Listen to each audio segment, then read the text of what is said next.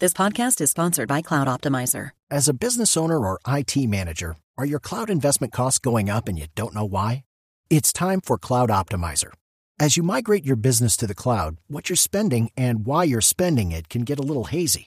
But Cloud Optimizer clears up the mystery and puts the cloud to work for you. Cloud Optimizer starts by analyzing usage patterns, right sizing resources, leveraging discounts you may not be aware of, implementing automation, and much more. And by reducing unnecessary expenses and maximizing performance, Cloud Optimizer guarantees you a savings of five times what you spend for their service. As you utilize cloud based services more and more, you don't have to lose sight or control of your spend. You can stay agile, streamline your costs, and optimize your performance, plus save significant money with Cloud Optimizer. Make the cloud work for you with Cloud Optimizer. Get a free assessment and find out how much you can save by going to cloudoptimizer.com. Go to cloudoptimizer.com for your free assessment. That's cloudoptimizer.com. Jaime Ulloa es el representante legal y gerente de asuntos corporativos de On Vacation, que esta mañana digo se pone a prueba por cuenta de esta reorganización financiera que ha solicitado a la Superintendencia de Sociedades. Señor Ulloa, buenos días. Néstor, buenos días. ¿Cómo está On Vacation? ¿Qué fue lo que pasó?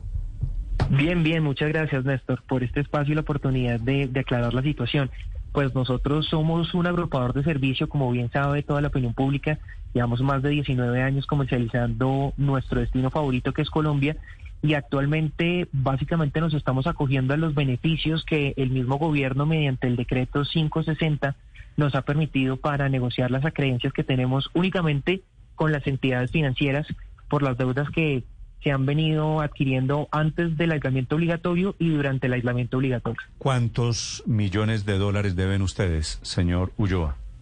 Néstor, ese detalle sobre la información y, los pasivos, pues nosotros únicamente la vamos a manejar directamente con cada entidad financiera.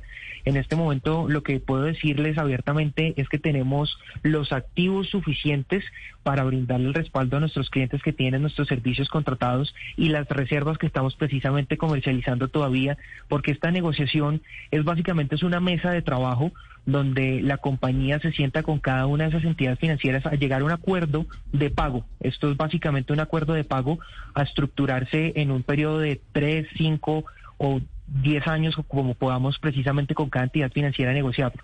Señor Ulloa, eh, las, las garantías que ustedes ponen sobre la mesa, ¿qué son? ¿On Vacation es dueño de qué hoy?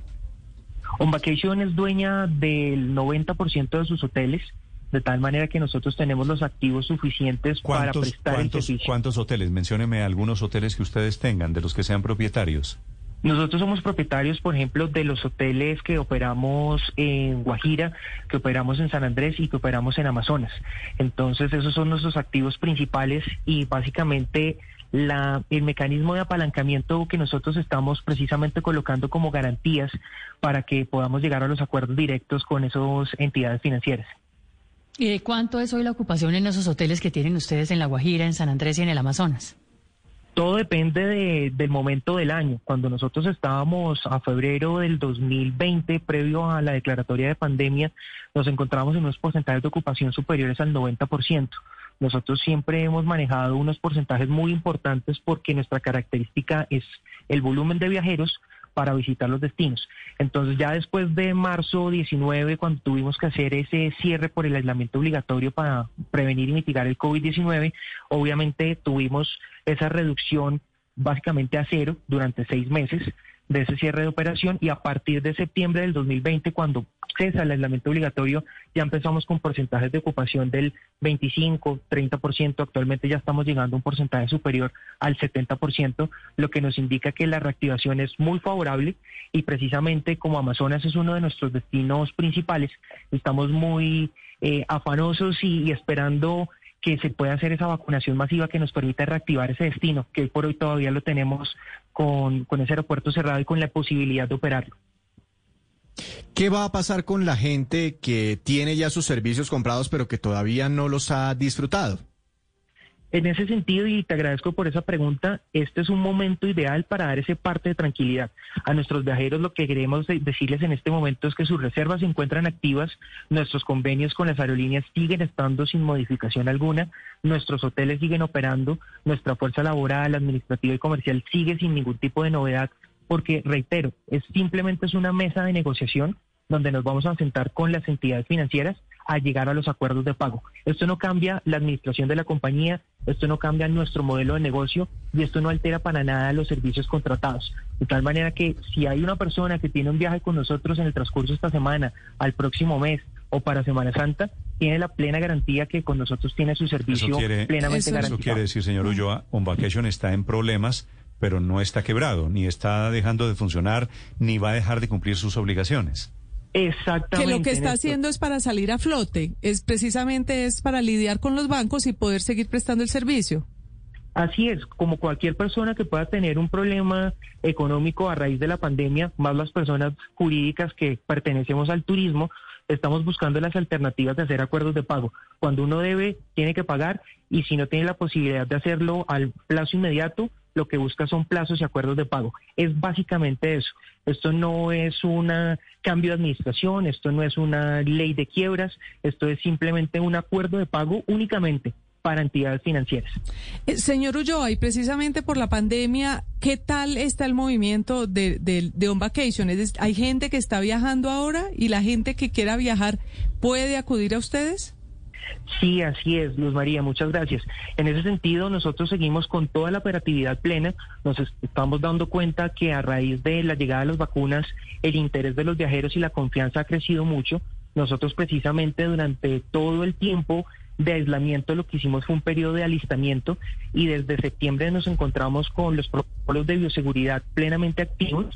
Tenemos ya el proceso de check-in con el Ministerio de Comercio, Industria y Turismo y tenemos nuestro sello BioSmart precisamente con eh, todas las garantías necesarias para que la gente pueda viajar tranquila. Y a partir de ese eh, levantamiento de aislamiento obligatorio, hemos visto que la confianza todos los colombianos de viajar, salir, cambiar de ambiente, ha crecido mucho y para nosotros ha sido un efecto muy favorable de la reactivación. Señor Ulloa, ¿cuántos pasajeros, cuántos turistas movieron ustedes el año pasado?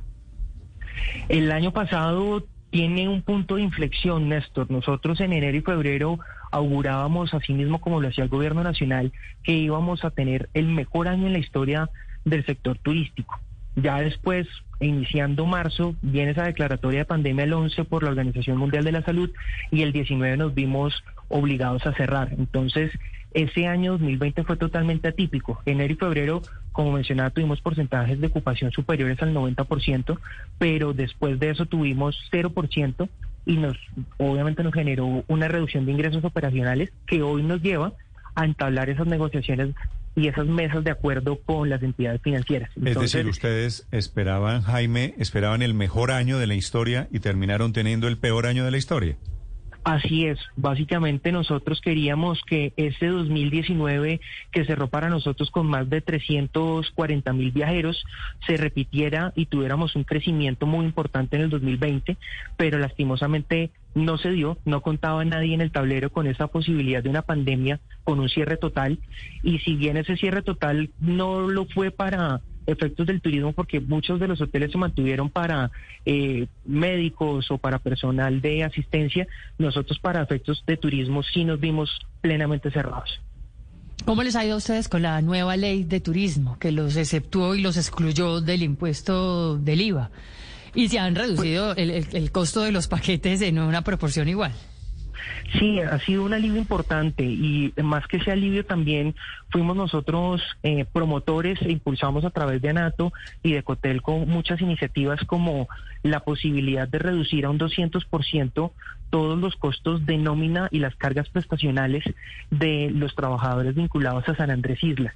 Digamos que nosotros también estamos muy enfocados en promover el turismo de la isla para que el empleo, después de estos huracanes que también vivimos, porque ha sido realmente un tiempo muy complicado, aparte del aislamiento obligatorio, cuando estábamos ya abriendo los hoteles, no llegó un huracán, llegaron dos. Y entonces tuvimos precisamente que enfocar también nuestros esfuerzos a que la operatividad se viera básicamente reflejada en recuperar alguna de la infraestructura muy aledaña a las zonas costeras. En eso también estamos precisamente trabajando y esa ley de turismo nos ayudó precisamente a promover más ese empleo con los beneficios tributarios que implica. Es una empresa joven, manejada por jóvenes, haciendo un turismo diferente. Ojalá les vaya bien en este proceso de reorganización financiera. Señor Ulloa, muchas gracias. Néstor, muchas gracias y un saludo para todos y reitero, permito, me, me, me, me, permitas hacer este anuncio a todos nuestros viajeros, nos encontramos activos y dispuestos para garantizar sus reservas, así que no hay ninguna interrupción de la operatividad de la empresa. Entiendo que ese es el... Ese es el mensaje de reorganización financiera, pero de continuidad en el servicio de On Vacation esta mañana.